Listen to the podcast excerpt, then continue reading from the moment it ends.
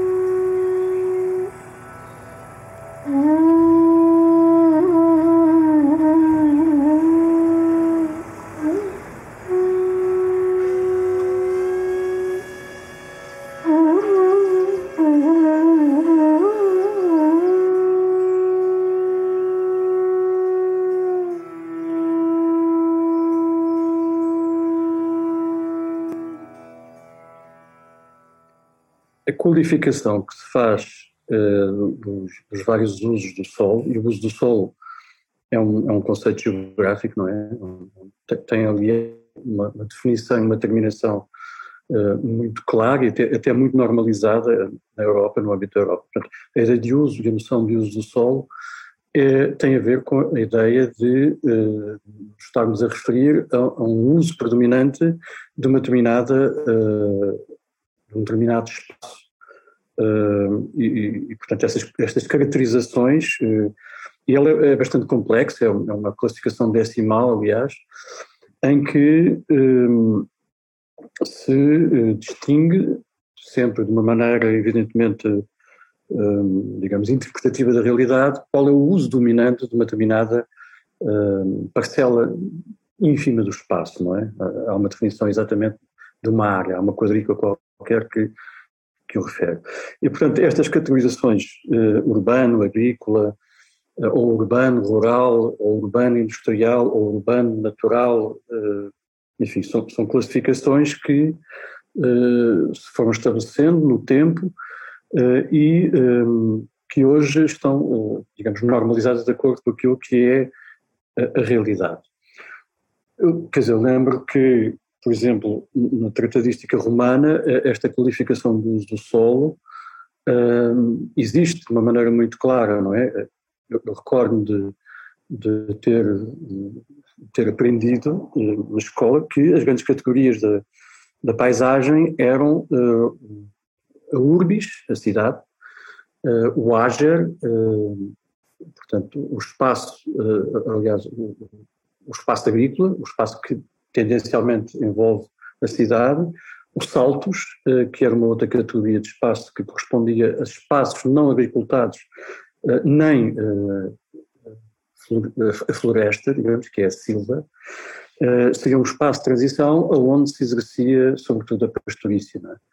Portanto, esta, esta tetralogia de, de, de características de espaço um, estava determinada uh, na conceptualização que o, do mundo, uh, tal como se entendia na cultura clássica, sobretudo na cultura romana. Portanto, está definido em tratados, uh, tratados não só da, arquitetura, mas também da agrimensura, portanto, de, que registra aquilo que é o território. Portanto, esta necessidade de caracterizar o uso do solo existe desde sempre, que é assim que nós conseguimos interpretar e conseguimos interpretar e registar. E o registro é, no fundo, o que está na origem da cartografia. Uh, bom, estas grandes categorias, urbano-rural, urbano-natural, uh, urbano-industrial, que é uma categoria evidentemente muito posterior a esta, e que se prende sobretudo com o uso predominante da indústria pelo sol, e não estamos a falar de fábricas, estamos a falar, por exemplo, de salinas, as salinas, desde a antiguidade, são espaços eh, que não eram propriamente rurais, eram espaços de indústria, de extração, tal como as minas. Eh, eh, e, portanto, apesar de eles nunca terem encontrado nenhuma referência a esse tipo de, de atividades, provavelmente há, mas eu nunca encontrei, nos tratados mais antigos. Portanto, esta categorização do mundo e do espaço por usos do solo é qualquer coisa de bastante antigo, não é? É inerente ao modo como o homem visualiza Uh, o território, e o território é um conceito eminentemente geográfico e político, não é um conceito arquitetónico, uh, e eu gostava de distinguir isto muito, muito bem à partida, é um conceito que não implica a organização do espaço, implica sim uh, a administração dessa organização. território é uma palavra que, do, do, não recordo exatamente o, o vocábulo latino, mas é, é uma palavra que refere fundamentalmente o espaço eh, à escala, eh, digamos, da região, do ponto de vista da sua administração. Portanto, território é um conceito eh, eminentemente político, administrativo. Eu diria que o conceito arquitetónico para, para a escala da região é paisagem, ou são as paisagens. E paisagem significa também da sua etimologia latina pagos, portanto, espaço delimitado, espaço dividido. Eh, significa o espaço organizado. E é nesse sentido que me parece muitíssimo mais interessante a utilização do, da noção de paisagem do que de território para aquilo que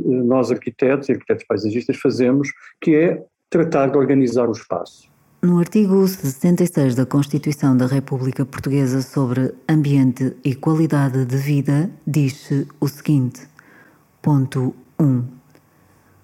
Todos têm direito a um ambiente de vida humano, sadio e ecologicamente equilibrado e o dever de o defender. Ponto 2.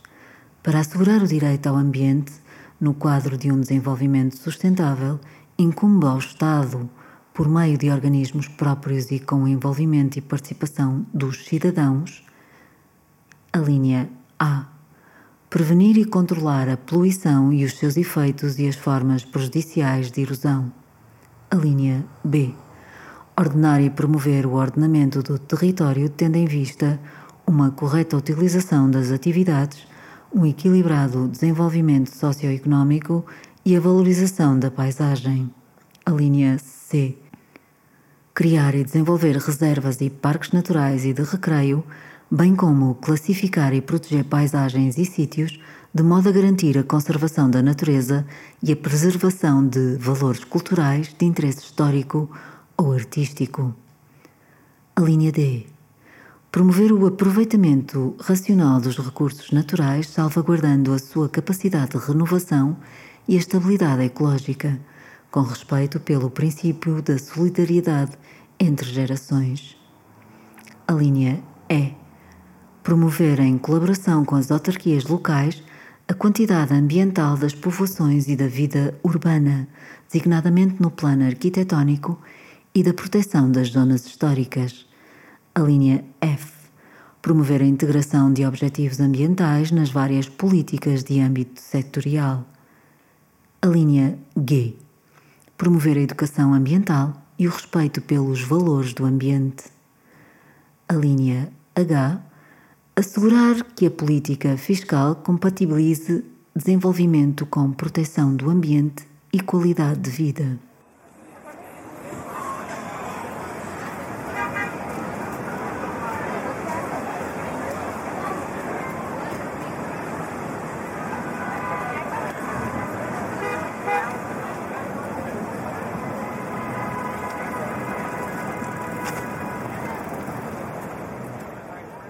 Sabemos que a cultura arquitetónica se foca muito na, na, na edificação, uh, não só a construção do edifício, mas também a edificação da cidade. Um, mas sabemos que a paisagem é um fenómeno muito mais uh, complexo, uh, do ponto de vista de, é, é, é, também muito polissémico a noção de paisagem, mas na, na, medida em que nós, arquitetos e arquitetos paisagistas, o entendemos, paisagem é, digamos, a arquitetura à escala do território. é a organização do território.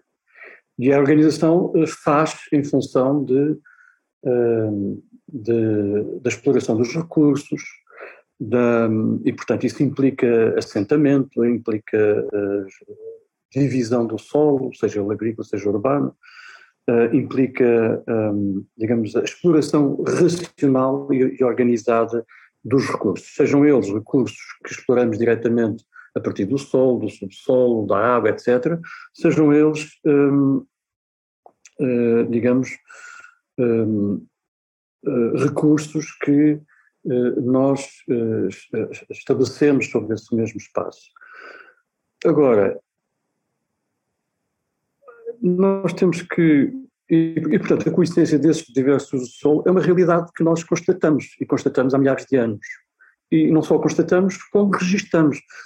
Eu, eu numa das, uh, cadeiras que dou, teórica, uh, em que fala um pouco da, formação da paisagem, da transformação da paisagem ao longo do tempo, não, não é do ponto de vista histórico, mas do ponto de vista tipológico, uma das coisas que refiro é já na pré-história, portanto, antes de haver registro escrito, ah, há cartografia inscrita nas paredes das grutas, há cartografia inscrita nas rochas, portanto, cartografia parietal, na arte parietal de, de incisão. Nós vemos, por exemplo, em Valtelina, ah, na base dos Alpes, nós vemos ah, a representação dos vales, das, das montanhas, das, enfim, a cartografia existe uh, desde há muito tempo e a paisagem, que é a organização desse mesmo espaço, aparece justamente desenhada uh, nesta cartografia pré-histórica. Portanto, eu diria que desde a pré-história que uh, nós temos necessidade de representar o espaço tal como ele se organiza, tal como ele se apresenta,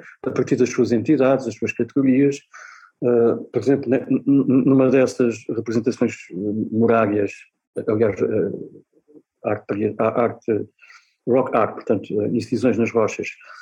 Uma dessas eh, representações eh, desenha um vale, desenha a compartimentação dos campos, desenha montes, desenha uh, linhas de água, desenha animais, desenha homens, animais silvestres, animais. Portanto, a noção de, do registro, uh, que implica necessariamente a noção de, de, do reconhecimento dos diferentes usos do solo, existe desde sempre, desde que o homem é capaz de eh, de registar eh, o mundo. E isso é pré-histórico até, é anterior à escrita. Eh, o desenho precede a escrita, é uma, é uma, coisa que nunca pensamos nem nunca dizemos, mas o desenho e a arte, a arte gráfica existe muito antes até da escrita.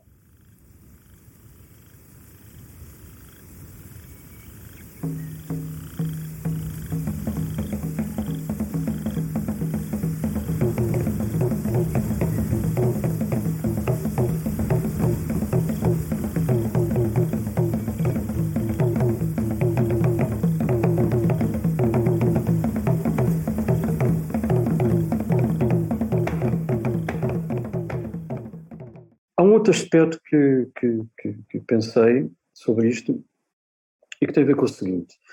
Eh, nós tendemos a, a diferenciar o urbano do rural eh, como se o urbano fosse a categoria fundamental e central. Não é. É uma das categorias, eh, porque o homem, se hoje vive, não vou dizer predominantemente na cidade, porque não vive predominantemente na cidade, mas se hoje o homem vive bastante na cidade, também vive bastante fora da cidade uh, e vive bastante em vários ambientes, em ambiente de floresta, em ambiente, uh, portanto, em ambiente rural, que pode ser de floresta, de, de, de, de como é que se diz, agrícola, na paisagem agrícola, há, há sistemas de, assentamento na paisagem agrícola, há sistemas de povoamento que são criados não por razões de urbanização, mas por razões de organização da própria exploração agrícola ou florestal. Portanto, é, é, está na gênese eh, dessa atividade. E, portanto, nós tendemos a, a, centrar-nos demasiado nesta dicotomia urbano-rural, mas ela é uma falsa dicotomia, porque ela, na verdade, eh, existem muitas formas de habitar. Aliás, nós hoje habitamos de muitas formas ao mesmo tempo. Eu lembro para, para, para a Bienal de Veneza, há uns anos atrás, escrevi um texto que se chamava exatamente Habitar de Múltiplas Formas. E aquilo que eu procurei lembrar ou estabelecer na altura foi uh, que hoje nós habitamos, uh, isso já, foi, já tem uns oito anos talvez, ou, ou, mais, nós hoje habitamos, e na altura já habitávamos, em vários lugares, praticamente, não vou dizer em simultâneo, porque não, não temos a zona de ubiquidade, mas somos capazes de estar uma parte do nosso tempo num determinado habitat e uma parte do nosso tempo noutro habitat. E continuamos a trabalhar. Hoje, então, então, na condição em que estamos, na condição em que estou, neste momento estou confinado, mas estou a trabalhar. Portanto, nós hoje temos uma capacidade de, de habitar em vários sítios uh, e de exercer as nossas atividades, não digo todas, mas muitas, uh, somos capazes de exercer a distâncias consideráveis. Portanto, nós hoje habitamos de, de várias maneiras diferentes e em vários lugares e somos capazes de, de, de coexistir dessa forma. E isto tem, tem uma implicação enorme uh, na maneira como uh, o espaço se organiza, como as, as regiões se organizam, uh, como as paisagens também se organizam, mas sobretudo como a nossa vida se organiza. Um, há um texto muito interessante do, do Gonçalo Ribeiro Teles, suponho dos anos 90, agora não me recordo exatamente a data, em que ele fala uh, das paisagens um, do século XXI, a paisagem global ou a paisagem do século XXI. E ele diz, isto vem a propósito da, da revisão do PDM de Lisboa, e ele diz uma coisa muito interessante, que a paisagem global é uma noção necessária. Porquê? Porque a cidade-região, que é um conceito que já se falava muito na altura, a cidade-região, na verdade, não é apenas, e não é só, e não se pode definir apenas como uma cidade, ou como uma forma de cidade. Na verdade, é uma forma de paisagem muito mais complexa, coexistem as formas urbanas de paisagem, as formas industriais de paisagem. Pensemos, por exemplo, em Lisboa, que, que é um, uma região em torno de um estuário, portanto tem o seu centro geométrico e geográfico no estuário do Tejo. Então, não digo isso tudo, mas pelo menos Lisboa. Um, se pensarmos bem, eh, dentro daquilo que é hoje considerada eh, a área metropolitana de Lisboa, ou seja, a região de Lisboa, nós temos uh, cidades, portanto temos formas urbanas de paisagem, temos indústria, portanto temos formas industriais de paisagem, temos formas pós-industriais de paisagem, que são espaços extensos em que a indústria já não está, mas ainda permanece como lastro. Temos zona, temos áreas agrícolas, temos toda, todo o início das Lusíadas do Tejo, faz parte da região metropolitana de Lisboa. Temos todas as várzeas que eh, convergem no estuário, desde a Várzea de Lourdes até as da margem sul. Temos floresta, temos todas as áreas florestais, eh, sobretudo na, na, na margem sul, mas algumas na margem norte. Temos um, eh, espaços naturais, por exemplo, a reserva do estuário do Tejo é uma das reservas mais importantes na Europa, é uma reserva da Convenção Ramsar, portanto é uma reserva património da humanidade, digamos, tal como toda a costa de Caparica é uma, é uma área absolutamente natural, que nós usamos, é o grande parque metropolitano da cidade, não é?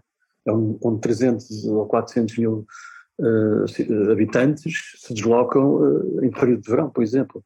Temos, temos movimentos pendulares desta, desta ordem e, portanto, aquilo é um grande parque linear, não é? Um grande parque, mas é um espaço natural que todos os anos é profundamente transformado, uh, a praia uh, é profundamente transformada pelo mar, pelo inverno, não é? pelas tempestades, etc. Portanto, temos espaços muito naturais, temos espaços industriais, urbanos, pós-industriais, uh, agrícolas, e, e, o que ele nos diz, o Ribeiro nesse texto, é que a noção de paisagem global é uma noção que eu acho que é muitíssimo interessante, operativa e importante.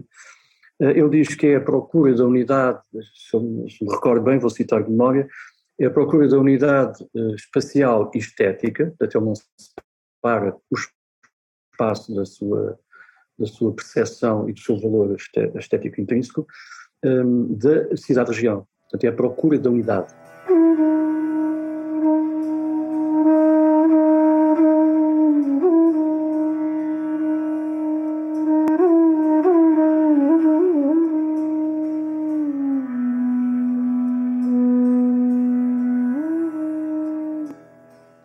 E diz-nos mais, diz-nos que uh, aquilo que pode uh, contribuir para unificar uh, a cidade-região não é apenas, por exemplo, todos os, os, grandes sistemas, como são os sistemas de circulação e de mobilidade, não é? Rodoviário, ferroviário, fluvial, marítimo, etc. Não, não são apenas as, in, as, grandes infraestruturas que estruturam efetivamente os vários usos do solo que aqui existem, mas é também aquilo que ele na altura chamou a atenção, que é a estrutura ecológica. E, por isso, ele, ele, ele criou essa, essa, esse instrumento operativo do planeamento, que foi a ideia da estrutura ecológica municipal, ou neste caso, regional. E a estrutura ecológica é, é, algo que está previsto, que está inscrito na lei. O que é, que é a estrutura ecológica? É aquilo que hoje em, hoje em dia falamos muito de green or blue infrastructure. Uh, falamos de corredores ecológicos, essas coisas todas. Uh, na verdade, uh, eles estão, digamos, definidos na teoria e na técnica, a partir, sobretudo através da ecologia da paisagem.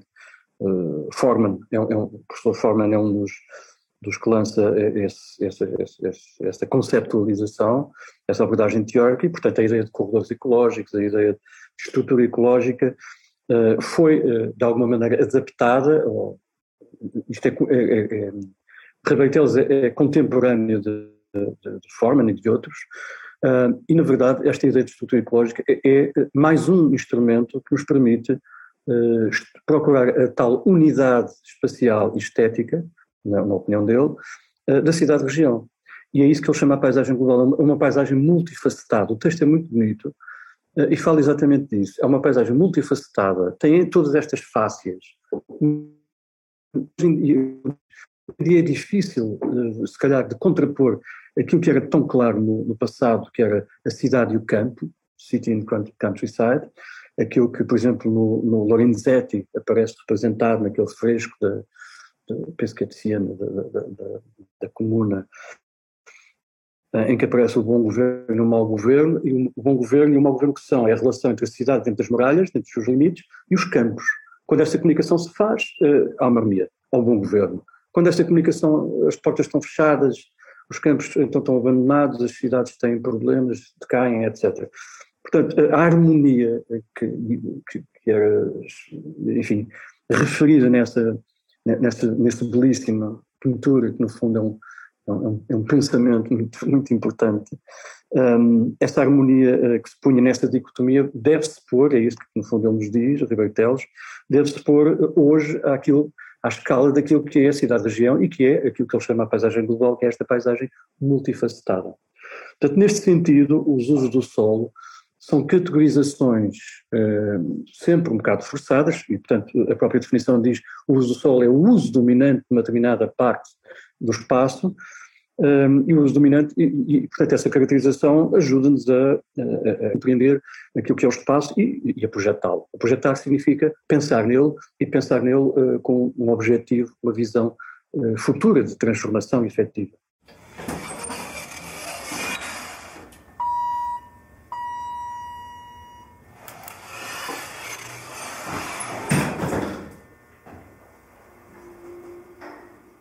o estatuto da paisagem deve ser igual a das cidades, uh, igualmente independente e importante.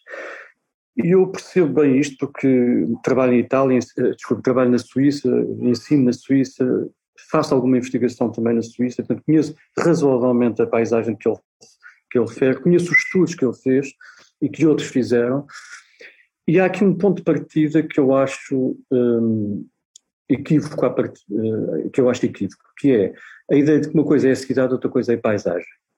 Ora, a cidade é uma forma de paisagem. A paisagem é a arquitetura do território. É isto que eu tento, é a arquitetura à escala do território. É isto que eu tento sistematicamente dizer aos meus alunos eh, de arquitetura, porque eu não ensino arquitetos paisagistas, ensino arquitetos. Eh, é aquilo que eu tento sempre dizer. A cidade é uma forma urbana de paisagem. Há quem diga que é uma das formas mais complexas de paisagem porque eh, de facto a cidade é, é, um organismo muito complexo. Talvez a paisagem global seja ainda mais complexa, porque hoje eh, nós não conseguimos observar a cidade per si sem eh, a inserirmos num determinado contexto. E eu diria que o contexto da região é o que tem a escala da paisagem. É a unidade aqui ao estuário e os espaços que constituem com ela, com ele, uma unidade, digamos. E é desta unidade que Ribeiro Teles fala uh, e que não é só um problema de estética, é um problema fundamentalmente de enquadramento. Enquadramento significa nós conseguimos uh, observar uma determinada realidade dentro de um determinado formato e limite. Enquadrar significa exatamente isto. Ora, Jacques Herzog quando diz que, que os estatutos deviam ser iguais, eles são iguais. O que existe é uma, uma, tradição pós-guerra de planeamento.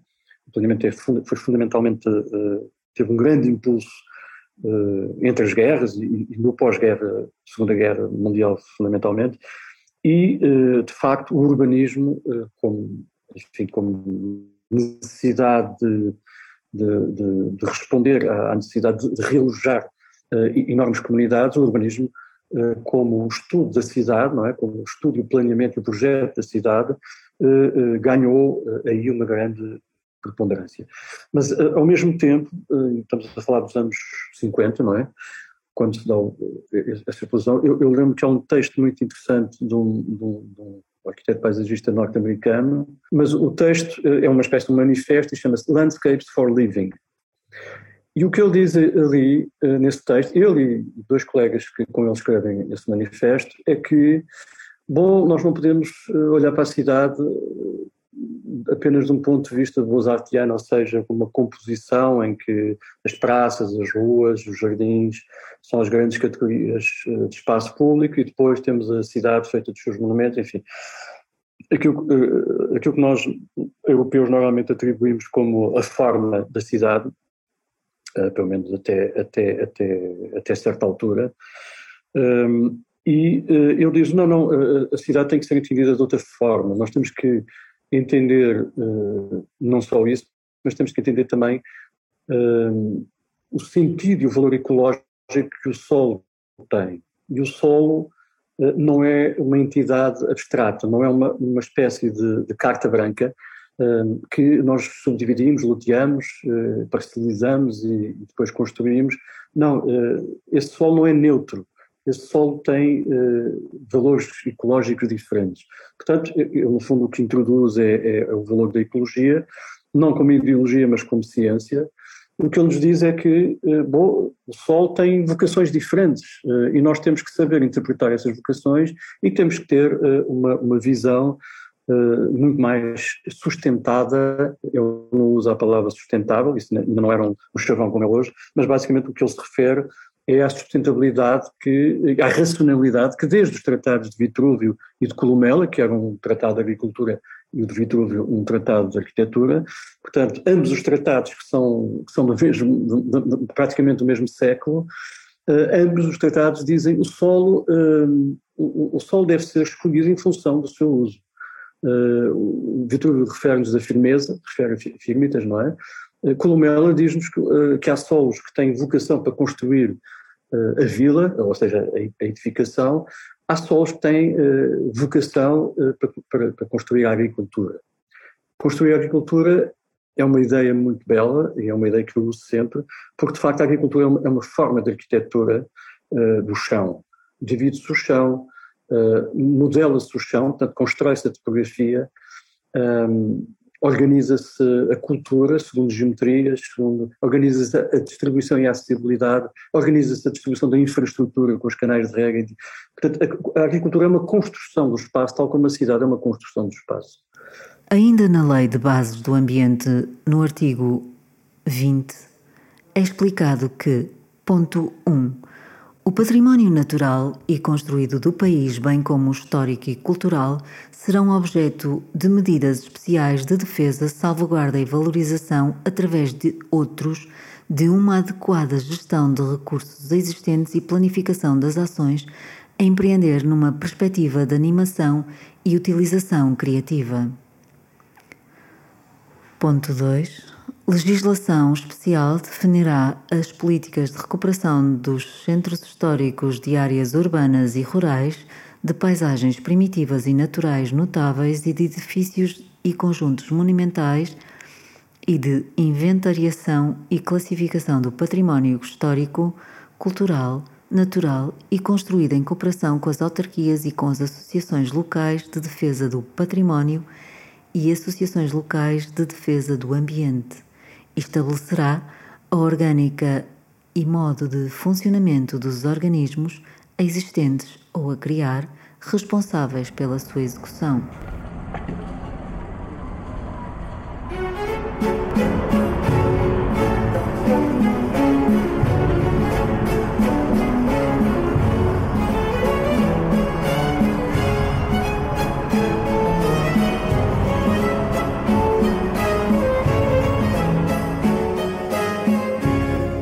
Quero lembrar é que o espaço público não termina nos limites da cidade. Também todas as redes de estradas e caminhos que organizam toda a, região são também todas as zonas do domínio público, como por exemplo as, a praia, como por exemplo os parques naturais. A maior parte de, dessas áreas são, são grandes espaços públicos. E na verdade existe uma estrutura de espaço público que uh, não termina no, no, limite da categoria do sol cidade. Ela é uh, única. As linhas de água que atravessam as propriedades uh, são de facto espaços privados, mas na verdade constituem domínio público sobre o espaço privado. E aí também é importante atuar. Grande parte dos problemas que nós vamos ter que lidar na próxima década vão ter a ver com a água, com a gestão da água. E grande parte desses problemas tem a ver com a necessidade de eh, planear, de projetar, quero dizer, uh, efetivamente uh, todos esses sistemas naturais e, digamos, entrópicos, mas que se relacionam com estes grandes sistemas naturais, como seja, por exemplo, aquele da circulação da água. Nós só podemos resolver os problemas graves de água, ainda hoje estava a ler que o Estado que planeia ampliar as áreas de regadio, mas ao mesmo tempo existe, desde há dois anos, um, estamos em, em, estado de seca hidrológica, o que significa que não temos reservas de água um, confortáveis, digamos. Ora, estas reservas de água são um espaço público. Fazem parte de, não são praças, mas são um espaço público. E repare que é aí que, uh, reparamos que é aí que agora se planeia instalar inclusivamente superfícies de painéis solares flutuantes, que é para gerar uh, indústria de energia, não é? Para gerar energia. Então, eh, eu diria que a esfera pública é qualquer coisa que ultrapassa em muito hoje a cidade, e era assim que uh, arquitetos devíamos ver. Há uma coisa que eu sinto muita falta uh, em Lisboa, e portanto, em Lisboa, em Portugal, ehm, e, pensando nesta questão do interesse público, que é a existência de grandes projetos, de projetos de escala regional, relativas exatamente a estes grandes espaços públicos. Nós tendemos a chamar-lhes infraestruturas, mas eu diria que, por exemplo, os franceses eh, há muitos anos, há décadas, que eh, fazem projetos dos seus sistemas de canais, dos seus sistemas de, de, de, de rios, dos seus sistemas fluviais, e uh, reconhecendo aí o domínio público, também o projetam. E projetam-no com o sentido, projetar e projetar no futuro, não é? Projetam-no com o sentido de o adaptarem ao futuro. E o futuro é um futuro de transições climáticas, mas também de outras transições económicas também. Há muitas, uma das próximas transições económicas vai ter a ver não só com a reindustrialização da, da Europa, estou a falar do espaço europeu, mas também com um, reagriculturalização da Europa, ou seja, a, Europa tem que voltar a ser produtiva, não só nos seus setores primários, mas também nos seus setores secundários e, e terciários, já o é, não é?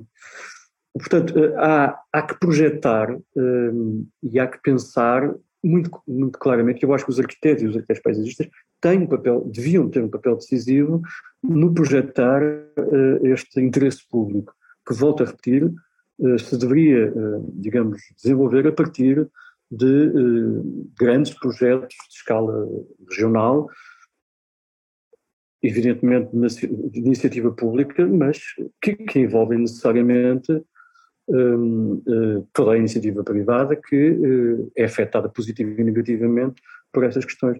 27 anos depois, alteração dada pela Lei nº 19 de 14 de abril de 2014 que define as bases política do ambiente no seu artigo 10, esclarece que são componentes ambientais naturais, a linha A, a gestão do ar, a linha B, a proteção e a gestão de recursos hídricos. A linha C. A política para o meio marinho. A linha D. A conservação da natureza e da biodiversidade. A linha E. A gestão do solo e do subsolo. E a linha F. A salvaguarda da paisagem. No mesmo diploma, no artigo 11, designam-se operativamente os considerados componentes associados a comportamentos humanos como a linha A. A política de combate às alterações climáticas. A linha B. A gestão de resíduos. A linha C. redução da exposição da população ao ruído e a linha D, avaliação e gestão do risco associado aos elementos e produtos químicos, biológicos e radioativos.